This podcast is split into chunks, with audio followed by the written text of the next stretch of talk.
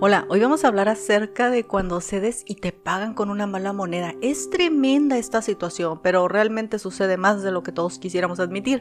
En el episodio anterior hablamos acerca de ceder y ceder es esta palabra tan pequeña que demanda tanto de nosotros y que es capaz de definir también nuestra identidad, el tipo de persona que somos. Hay personas que están dispuestas a, darle algo a alguien con tal de que la otra persona esté bien, ¿no? Y hay otras personas que están más dispuestas a recibir lo que les den con tal de estar bien.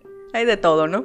Hablábamos también acerca de la importancia de estar listo para ceder algo porque surgen muchas consecuencias negativas de dar algo cuando no estás listo o de la raíz incorrecta de dar, ¿no? Cuando uno quiere dar algo, pero hay un motivo detrás de eso. Podría ser, se me ocurre como la codependencia, ¿no? Le das algo a alguien con tal de que esa persona algo no se vaya, te tome más en cuenta, tenga un cierto privilegio contigo. Y obviamente para nuestro propio bienestar siempre tienes que trabajar en ti. O sea, eso es un hecho. Tienes que trabajar en ti, en tu desarrollo personal, en tratar de conocerte, en ver qué cosas quieres para ti, qué cosas no te agradan, qué acciones, qué hábitos, qué pensamientos, qué comportamientos te están poniendo por detrás de tus propios sueños. Sabes, a veces tenemos que sacrificar un comportamiento, una forma de pensar y en cuanto ese comportamiento se muere, resulta que florecen muchísimas cosas. Por ejemplo, se me ocurre cuando una persona tiene sueños, sabe que los tiene, sabe que quiere, sabe que puede alcanzarlos y tiene que sacrificar ciertas cosas como tal vez tiempo de ocio, hacer un esfuerzo, ir al gimnasio, ponerte a leer un libro. Y la persona en un momento se decide hacerlo, sacrifica ese comportamiento o esa actitud, de repente ya las metas están más cerca porque he quitado el mayor estorbo que era el comportamiento. Los estorbos más grandes están en nuestra mente y en nuestro corazón, no son realmente obstáculos reales. He conocido personas que quieren hacer las cosas a su manera, y si no las hacen a su manera, entonces están esperando a ver hasta poderlas hacer a su manera. En el momento en el que no ceden en ese comportamiento, su vida está estancada, a ver en qué momento se generan las condiciones ideales para actuar se llenan de excusas, de justificaciones, de porqués, cuando su propia vida es la que resulta perjudicada. Entonces no nada más hay que ceder ante otras personas, también hay que ceder ante nosotros mismos. Pero siempre hay que tomar en cuenta para qué quieres ceder, qué es lo que vas a ganar si cedes. Dependiendo de cuánto tiempo tengas escuchándome y qué tanto hayas escuchado, hay unos episodios que te cuento acerca de que yo cedí una propiedad y yo creí que así las cosas iban a estar mejor, etcétera, pero yo realmente no estaba lista para ceder. Era una persona a la que yo apreciaba mucho, entonces le cedí la propiedad porque son determinadas circunstancias, ¿no? Entonces, al no ver determinada respuesta de la otra persona, yo me quedé así como que estupefacta, así súper sorprendida. Y de repente me comenzó a dar amargura, coraje con la persona, ya no la podía ver. Me arrepentí de haber cedido, yo no estaba lista para ceder. No pensé en mí en el momento de ceder, no pensé en lo que yo podía, digamos, ganar, sino simplemente lo hice por la otra persona para no ocasionar un, daño a la otra persona. Te digo que son circunstancias muy particulares. Ese hecho, el no haber estado lista, me ocasionó una amargura. Los, somos seres humanos, se necesita demasiado crecimiento personal en muchas áreas para que cuando uno hace algo no esperes algo de vuelta, ¿sabes? La reciprocidad. Los seres humanos tenemos expectativas para todo.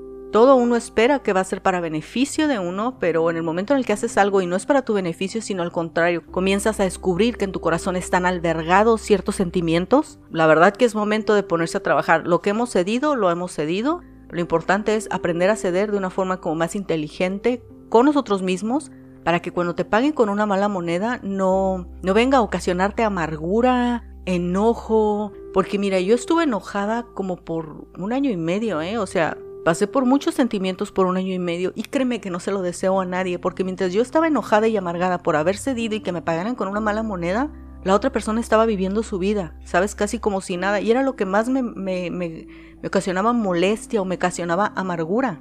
Pero eso no es culpa de la otra persona, es digamos culpa mía porque yo debí de haber sido un poco más inteligente en, en ceder, pero en los motivos correctos de ceder ¿Cuál e-, era mi motivación? Siempre que cedas algo, siempre que des algo, lo que sea, inclusive ah, terminar con un comportamiento tuyo para que otra persona esté bien, siempre tienes que estar bien sintonizado con tu motivación. ¿Qué es lo que quieres? Porque Puede ser, ¿sabes qué? A esta persona yo la quiero demasiado, entonces voy a ceder en este comportamiento, voy a ceder este objeto que causa problemas y de repente la, situación puede mejorar o puede que tome tiempo en mejorar o puede que no mejore. Pero tu motivación es la que tiene que ser correcta. También he atravesado por situaciones en las que yo he cedido, he encontrado mi verdadera motivación e independientemente de cómo responda la otra persona, yo estoy bien. No me desequilibra si de repente me paguen con una mala moneda, porque yo he descubierto cuál es mi motivación para ceder. Yo he estado bien con perder los derechos sobre algo para que otra persona esté bien, para mejorar una situación, para que yo misma esté bien. No es fácil, el crecimiento personal no es fácil, el desarrollo personal no es fácil, vencerse a uno mismo no es fácil.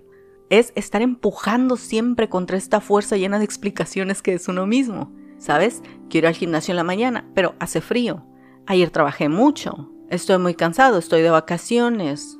Ayer fui y me duelen los músculos. O sea, nosotros nos conocemos también que somos capaces de darnos unas excelentes explicaciones y sentirnos a gusto. Y no solo eso, en el momento en el que le das a las personas tu excusa y ves algo, algo que empatice de las personas hacia ti, por ejemplo, no fui al gimnasio porque me dolían los músculos y la otra persona, no, pues sí, es que tienes razón. En ese momento encontraste tu satisfacción y aceptaste que el no ir estaba bien.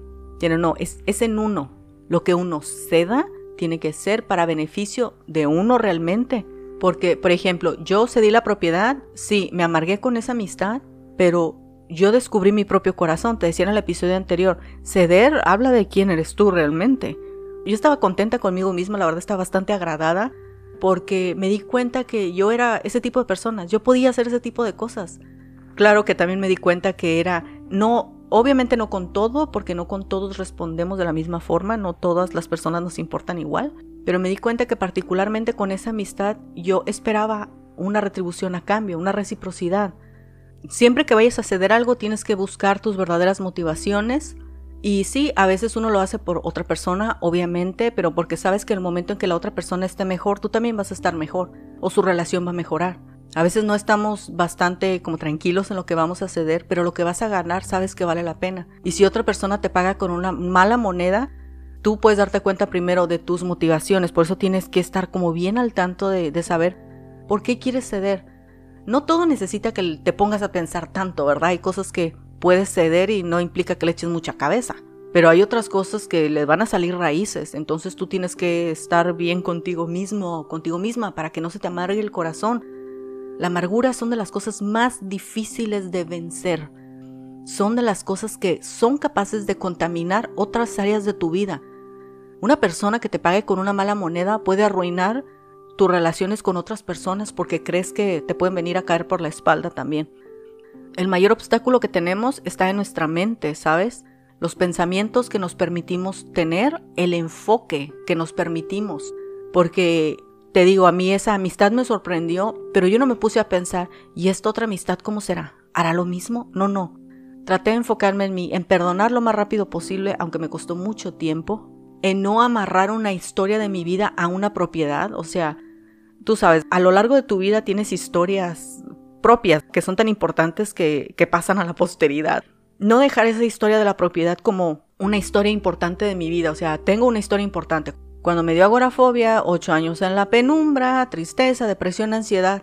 Bien, gracias a Dios ya salí adelante, eso quedó atrás, bendito Dios. Y ahora que mi siguiente historia importante es aquel día que se dio una propiedad y esta gente me pagó con una mala cara. No, no, no, no, no. La vida es demasiado corta como para dejar tiempo tan importante para mí, para las cosas que quiero alcanzar, para mis propias metas, como para poner la historia de la propiedad en un capítulo importante de mi vida. Yo no quiero eso para mí.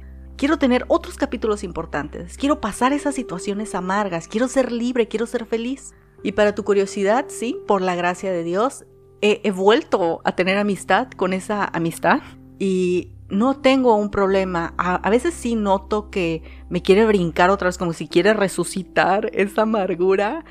Pero no, es necesario controlarlo. Siempre es necesario controlar. Y se controla decidiendo, no voy a pensar en eso, no voy a regresar ahí. Porque en cuanto estamos meditando en algo tan negativo, nosotros caemos en una prisión. No cae la otra persona, cae uno.